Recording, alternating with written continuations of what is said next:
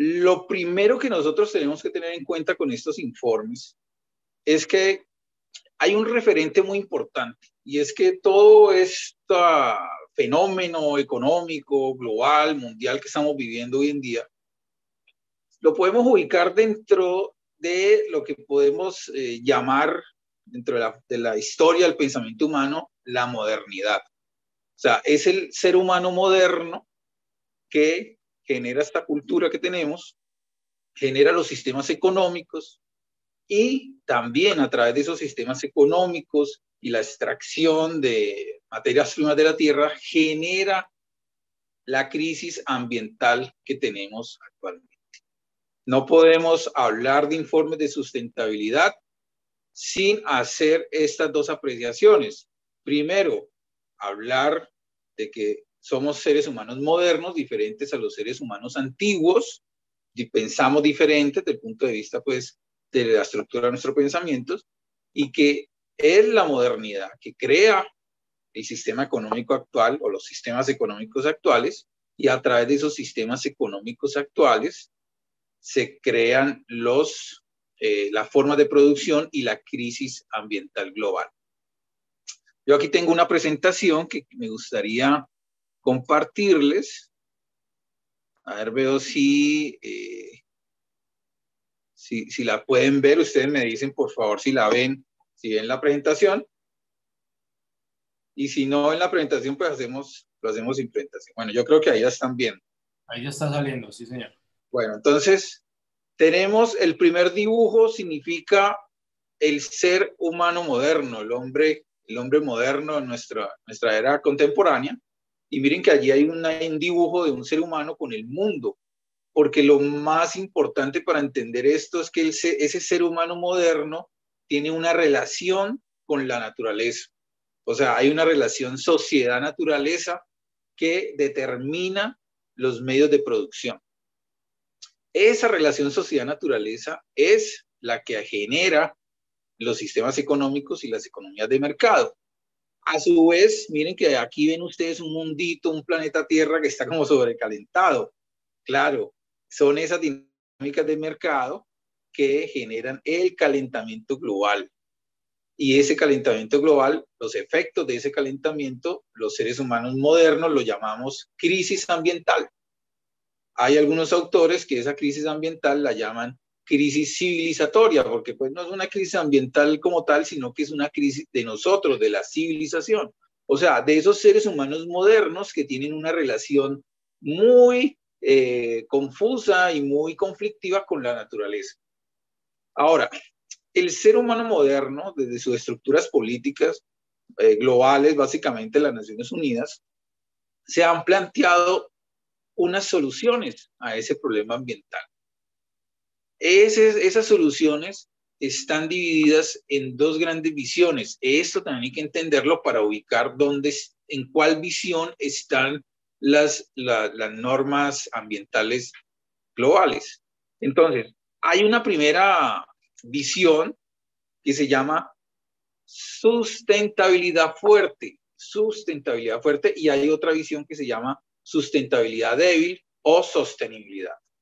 Miremos qué es la sustentabilidad fuerte. ¿En qué consiste? Pues es una solución que plantea una nueva relación sociedad-naturaleza.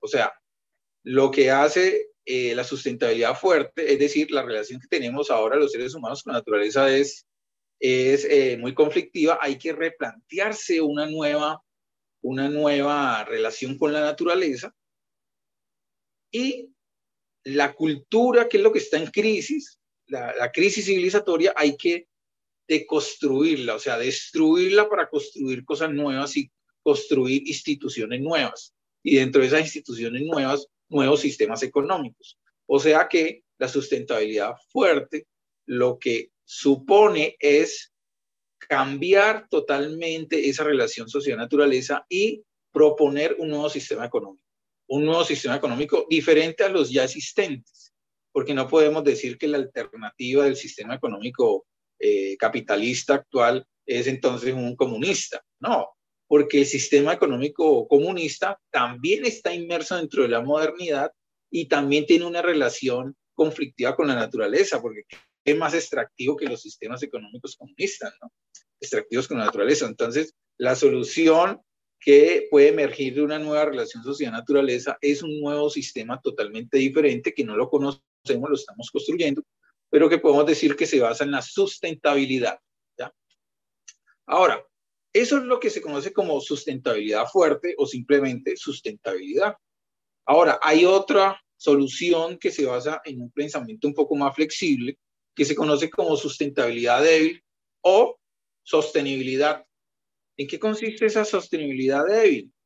Pues lo que habla es que la relación sociedad-naturaleza, desde ese planteamiento, no se ve como un problema, sino que se dice, no, pues eh, todo funciona bien, ¿cierto? O sea, nuestra relación está bien con la, con la naturaleza. Y lo que eh, faltaría sería una reformulación de las estructuras o de las instituciones existentes en este momento. Eh, listo, un momento que aquí me salió un letrerito aquí en mi pantalla.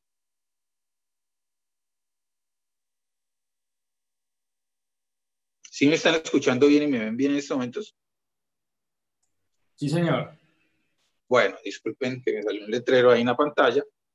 Bueno, entonces, la, la sostenibilidad o sustentabilidad débil, o sostenibilidad como lo conocemos normalmente, dice, no, todo es, la relación social-naturaleza está bien, no necesitamos cambiarla, no necesitamos cambiar el sistema económico porque el sistema económico capitalista, según esta visión, es maravilloso y lo que hay que hacer es, es, es reformar las instituciones, o sea, no cambiar las instituciones por otras nuevas, sino las instituciones existentes, hacerle cambios.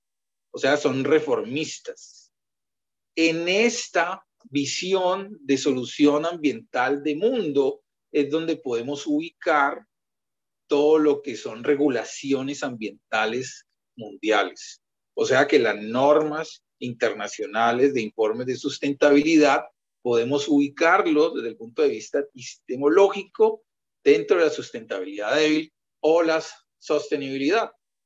Esto es muy importante tenerlo en cuenta, porque algunos podrían estar diciendo o pensando, no, lo que pasa es que esto va a ser la revolución, esto va a acabar con el sistema capitalista, esto va a formar otro sistema. No, no lo va a hacer porque eh, la naturaleza que tiene esta visión es que no va a cambiar la, eh, la relación social-naturaleza y por lo tanto no va a cambiar el sistema capitalista, sino que lo que va a hacer es una, va a suavizar esa relación y eh, va a reformular las estructuras existentes. Por eso recibe ese nombre débil, ¿no? Porque no, no, no va a cambiar algo drásticamente, sino que lo va a tratar de manera suave.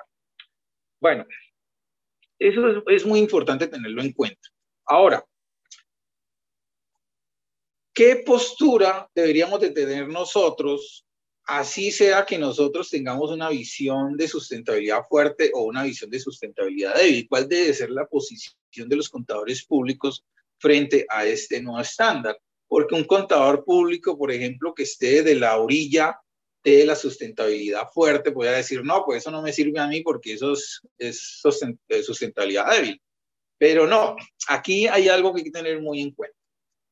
La sustentabilidad fuerte o sustentabilidad plantea que los informes de sostenibilidad son complementarios a la sustentabilidad. O sea que no son excluyentes. Si tenemos una visión de sustentabilidad fuerte y queremos cambiar las instituciones, por ejemplo, y crear un nuevo sistema económico, pues las valoraciones financieras, que es lo que pretende los informes nuevos, de informes de sostenibilidad que están basados en información financiera, eh, no se van a desconocer, se necesitan. Son complementarios a qué? A otro tipo de información. Por eso miren ustedes que aquí la sostenibilidad, si ven la gráfica, está en rojo y allí dice eh, reportes financieros. Dentro de las nuevas eh, regulación lo que predomina es la dimensión financiera y ahorita lo vamos a ver más adelantico. Ahora, los informes de sustentabilidad integran esos informes financieros, pero además de eso, integran informes sociales y ambientales. Hay que tener mucho cuidado en no confundirnos en esto. Una cosa es información eh, no financiera, como, como la llaman algunos, ¿cierto? Información no financiera que alimenta los informes financieros. Y otra cosa es información en otros lenguajes de valoración como informes sociales, que no son financieros, e informes ambientales que no son financieros. Están en sus propios lenguajes. Estos informes, los sociales y los ambientales, todavía no hemos llegado a generarlos o no hemos llegado a integrarlos en una regulación. Lo que se está haciendo es, bajo un, eh, bajo un lenguaje predominante, que es el lenguaje del dinero, se van a hacer unas interpretaciones de la dimensión cultural y de la dimensión ecológica de una organización, pero no se van a, eh, digamos así, traducir a otro lenguaje diferente. Eso hay que tenerlo en cuenta para que no nos enredemos. De pronto, algunas personas podrían confundir que las dimensiones de, las, de la organización, que es financiero, social y ambiental, se pueden eh, confundir con eh, las formas en que, en que se expresan eh, los informes como lo económico, cultural y lo ecológico. Eso puede, porque son como similares, ¿no? Lo económico con lo financiero, lo cultural con lo social y lo ecológico con lo ambiental, pero no es lo mismo. Eso hay que tenerlo en cuenta para no confundirnos. Bueno, ahora, ya la parte, ya un poco más técnica, pasando pues de la parte teórica a la parte técnica, ¿cómo va a funcionar estos, estos nuevos reportes? ¿Cómo su estructura organizacional, cómo queda constituido? Pues tenemos la Fundación IFRS, que es la que agrupa todo este tipo de, de informes. La organización IFRS pues es la que actualmente genera las normas internacionales de información financiera, eso todos lo, todos lo sabemos. Pero ellos crearon un nuevo consejo, un nuevo grupo de personas, una nueva junta que va eh, a velar por los informes de sostenibilidad. Esa nueva junta se conoce con las siglas ISSB, International Sustainability Standard Board. Ese nuevo informe, ese nuevo eh, comité o junta son los que van a diseñar y ayudar a implementar esa nueva regulación.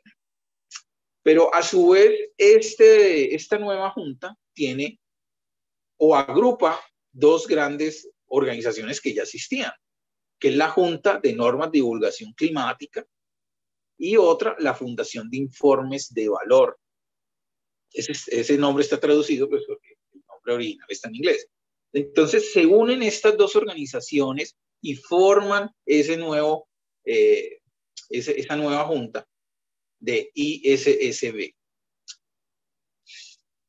Algo muy importante es que ellos diseñan los borradores que hoy en día tenemos. Generaron unos borradores que hace ya tres semanas los divulgaron al mundo, ¿cierto? Y tenemos unos borradores de informes de sustentabilidad. Ellos fueron los, los que los diseñaron, pero eso no salió eh, de la noche a la mañana ni salió de la nada. Aquí vemos, aquí en esta partecita vemos a un grupo de empresas que se conocen como las cinco grandes empresas de reportes ambientales.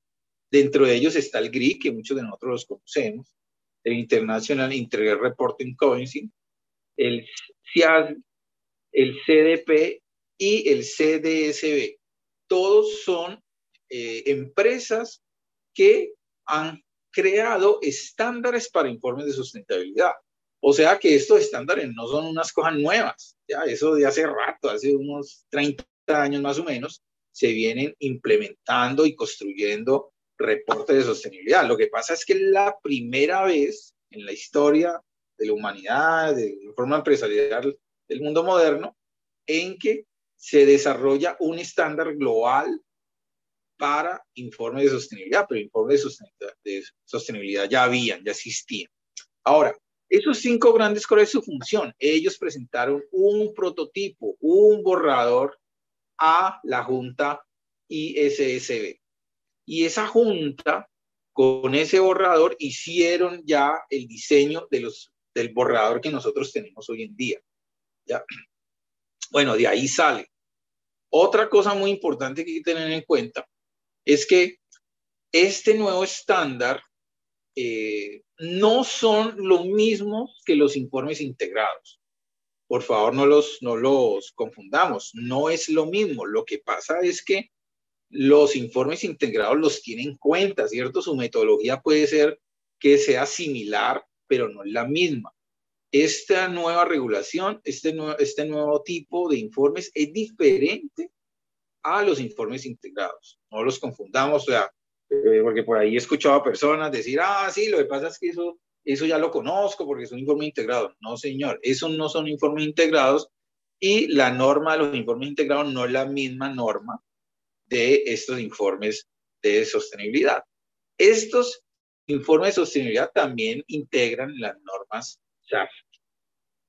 Entonces, todo eso tenemos que tenerlo en cuenta para nosotros poder visualizar qué es lo que se viene en cuanto a normas y prepararnos tanto eh, psicológicamente y también prepararnos en cuanto académicamente, porque tenemos que comenzar a, estudiar con criterio esta nueva regulación. Bueno, ahora pasemos un poquito a otra parte eh, mucho más técnica. Vamos a ahondar otro en dos diapositivas más eh, para poder determinar en qué consiste esta, esta norma. Esta norma en realidad son dos normas. Las normas de informe de sostenibilidad son dos tipos de normas. El fundamento de estas normas son los objetivos de desarrollo sostenible. Por eso yo comencé hablando de la relación sociedad-naturaleza y comencé hablando que esa relación sociedad-naturaleza genera unos medios de producción y esos medios de producción generan el calentamiento global y la crisis ambiental. ¿Ya? Esa es la raíz, la crisis ambiental es la raíz o el, o el por qué se generan estas normas de informe de sostenibilidad. Entonces, bajo esa solución de sostenibilidad o sustentabilidad débil, las Naciones Unidas plantean unas soluciones que inicialmente llamaron objetivos del milenio, que fueron un total fracaso, ¿cierto? La reencaucharon, le aumentaron el número de los objetivos y los, los relanzaron otra vez. Y esos objetivos del milenio hoy se llaman Objetivos de Desarrollo Sostenible, los ODS. Esa es la razón fundamental de los informes de sostenibilidad. No se pueden hablar de informes de sostenibilidad sin hablar de crisis climática, sin hablar de calentamiento global y sin hablar de objetivos de desarrollo sostenible. Porque se supone que las empresas que implementen los informes de sostenibilidad son empresas que le están apuntando a los objetivos de desarrollo sostenible, o sea, a los ODS. Son empresas que se orientan al cumplimiento de esos objetivos y ayudan a sus respectivos países a lograr esos objetivos como país. O sea, los países no van a cumplir los ODS por sí solos. Los países lo que hacen es ayudar con una infraestructura y con unos marcos normativos para que las empresas que están dentro de esos países puedan comprometerse a cumplir los ODS.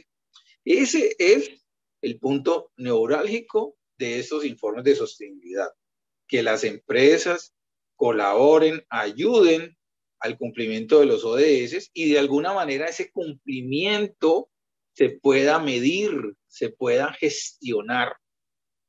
¿Listo? Ahora, se han generado para esto dos cuerpos de normas. Un cuerpo de norma que se llama IFRS S1 esas son las siglas con que se llaman, que es información financiera relacionada con la sostenibilidad. Mire que aquí hay información financiera. Ese es el, eh, uno de los grupos o de pilares, como lo llaman ellos, de la norma. Hay otro gran pilar que aquí viene la novedad, porque de pronto los informes eh, integrados pues eran información financiera relacionada con la sostenibilidad. Esos eran los informes integrados, ¿cierto?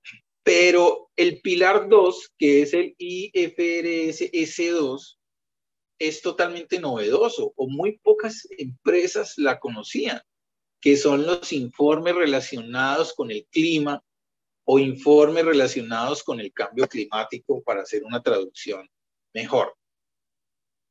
Estos informes en Colombia, por ejemplo, eh, se ven muy poquito, porque primero, pues Colombia no tiene obligación en este momento de llevar ese tipo de informes. Ni siquiera, ni siquiera tiene obligación de llevar informes del S1, o sea, informes de sostenibilidad, mucho menos informes relacionados con. Pero ¿en qué consiste este tipo de informes?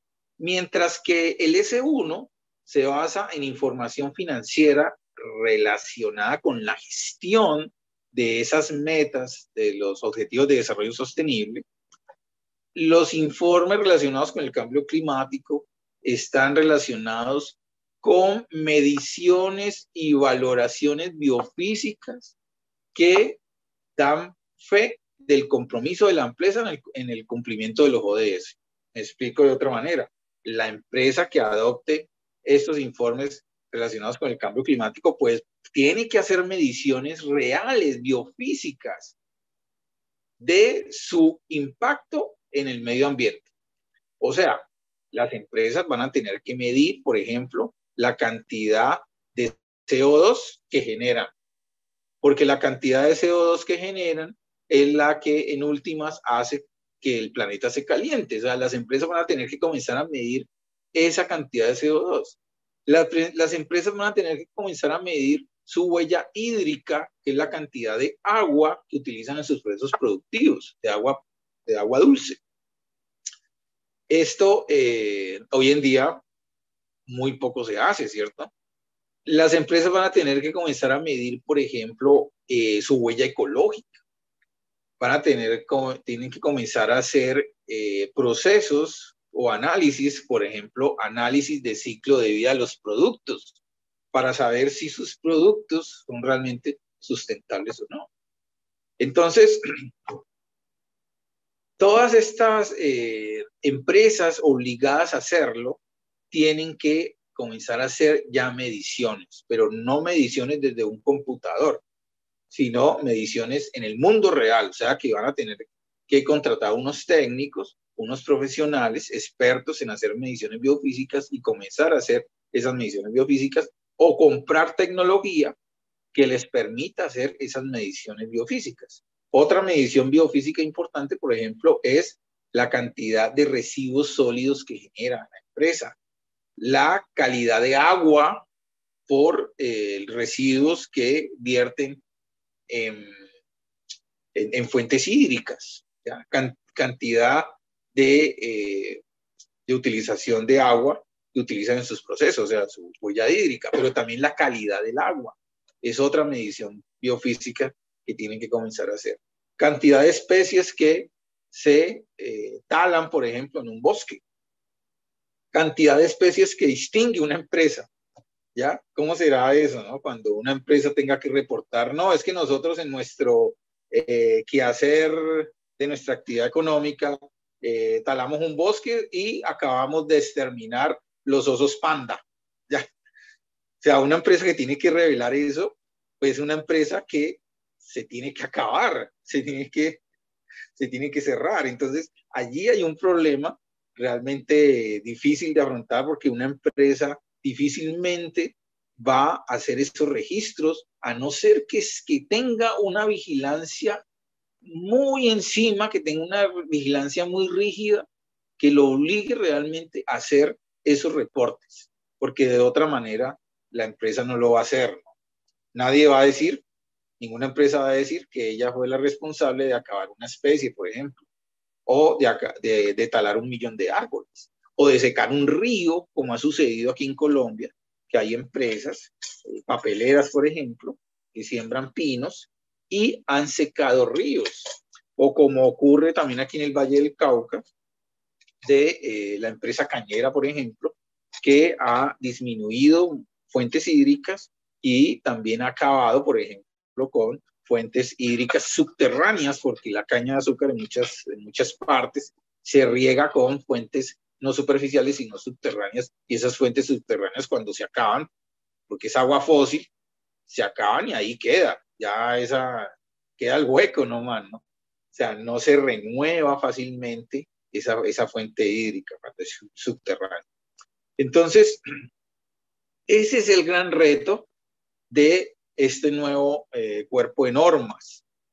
Eh, eso es lo novedoso, eso es lo que eh, no sabemos los contadores públicos y allí también hay que tener en cuenta una cosa muy importante, es que los informes, este nuevo tipo de informe de sostenibilidad, no lo va a hacer el contador público solito. No, porque no puede, ¿cierto? La empresa tiene que disponer todo un programa, ¿cierto? Toda una inversión importante para poder hacer este tipo de mediciones. Y nosotros los contadores tenemos que comenzar a trabajar con equipos interdisciplinarios y comenzar a, a dialogar con ellos con ingenieros forestales, con ingenieros ambientales, con físicos, con químicos, que van a contratar las empresas para hacer este tipo de, mediciones y juntos vamos a tener que armar los informes de sostenibilidad. Entonces, es un gran reto para los contadores porque ya tenemos que dejar de trabajar solos, ¿cierto? En un computador y vamos a tener que trabajar con grupos interdisciplinarios de personas que de pronto desde el punto de vista epistémico están muy lejos de, eh, de nuestra eh, formación o nosotros estamos lejos de ellos y de alguna manera tenemos que acercarnos, ¿no? Tenemos que comenzar a trazar puentes de conocimiento para podernos comunicar con ellos, porque cuando un, por ejemplo, un físico nos comience a hablar de la huella ecológica o nos comience a hablar, por ejemplo, de eh, de la entropía que generan los sistemas o la, o la energía, ¿ya? que es la energía que gastan los sistemas. Entonces, si nosotros no nos apropiamos de al menos de esos conceptos, pues no vamos a poder hacer un diálogo con ellos. Ese es uno de los grandes retos que trae estos informes para nosotros los contadores.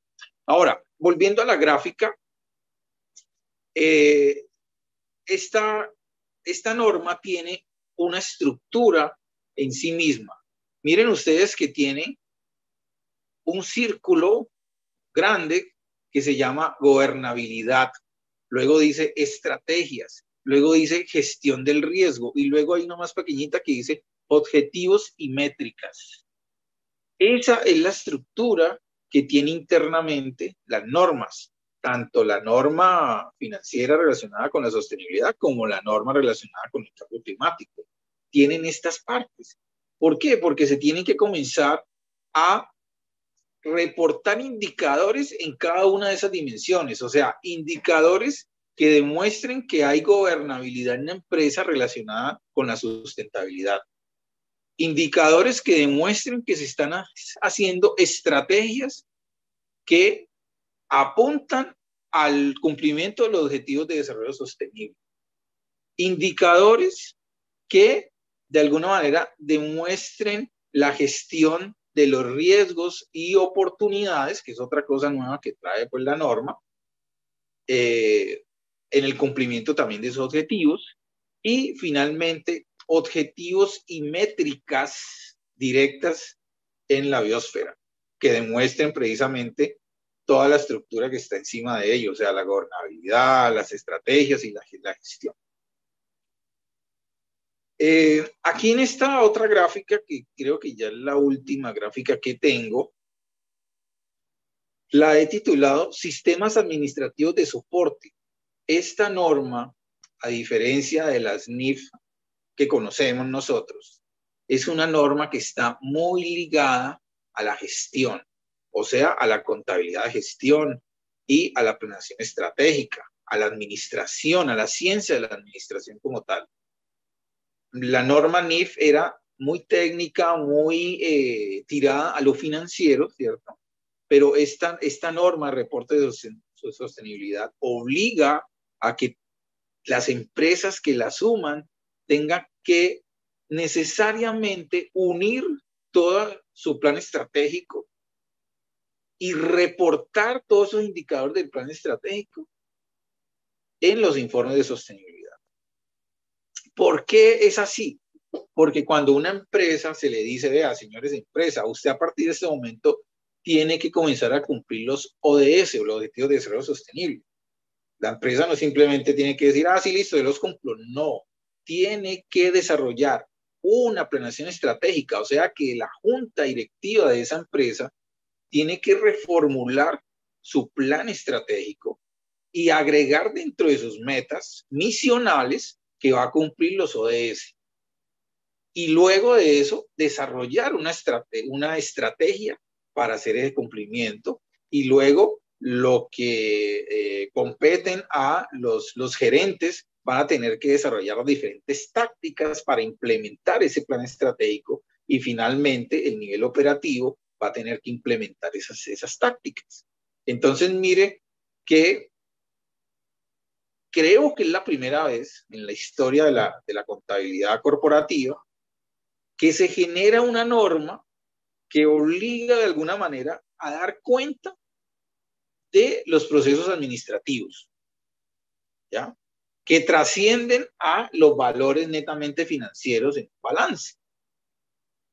Aquí es donde algunos eh, comienzan a decir, ah, información no financiera, pero no tanto información no financiera, es información de la empresa que seguramente no está en los estados financieros o no está dentro de los rubros eh, convencionales de los estados financieros.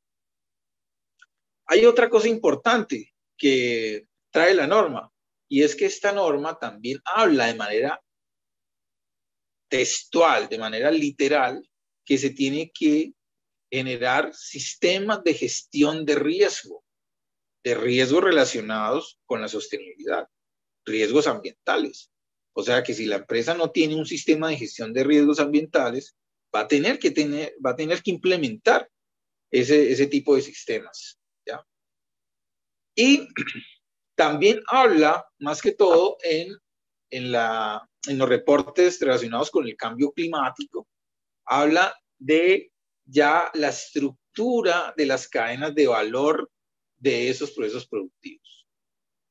Cuando una empresa habla de estructuras de cadena de valor, necesariamente tiene que descomponer esas cadenas de valor en actividades y luego en tareas para poder costear a través de una metodología que los contadores conocemos muy bien que se llama costeo ABC. O sea, la teoría relacionada con la cadena de valor está estrechamente ligada con el costeo ABC. O sea, prácticamente esta nueva norma le está diciendo a las empresas cuál es la metodología de costos que tiene que comenzar a llevar, al menos pues eh, la sugerida, eh, para poder sacar indicadores que den cuenta de la sostenibilidad de la empresa.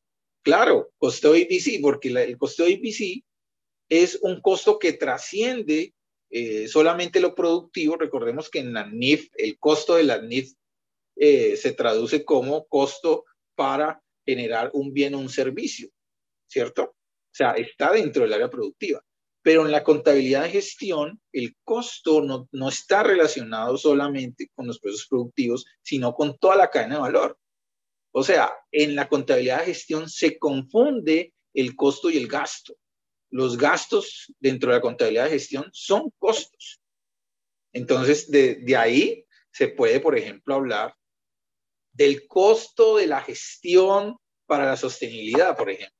¿Cuánto cuesta una metodología para hacer mediciones biofísicas de huella hídrica, por ejemplo? Esos son eh, costos que se sacan en la contabilidad de gestión. Entonces, estas son las cosas novedosas que tiene esta norma y cosas que colocan a la profesión en, grandes retos para nosotros, pues, como, como profesionales, pero también como, como personas del común, ¿no? Porque nos va a colocar a, a, a trascender nuestros conceptos relacionados con lo que significa la sostenibilidad y la sustentabilidad.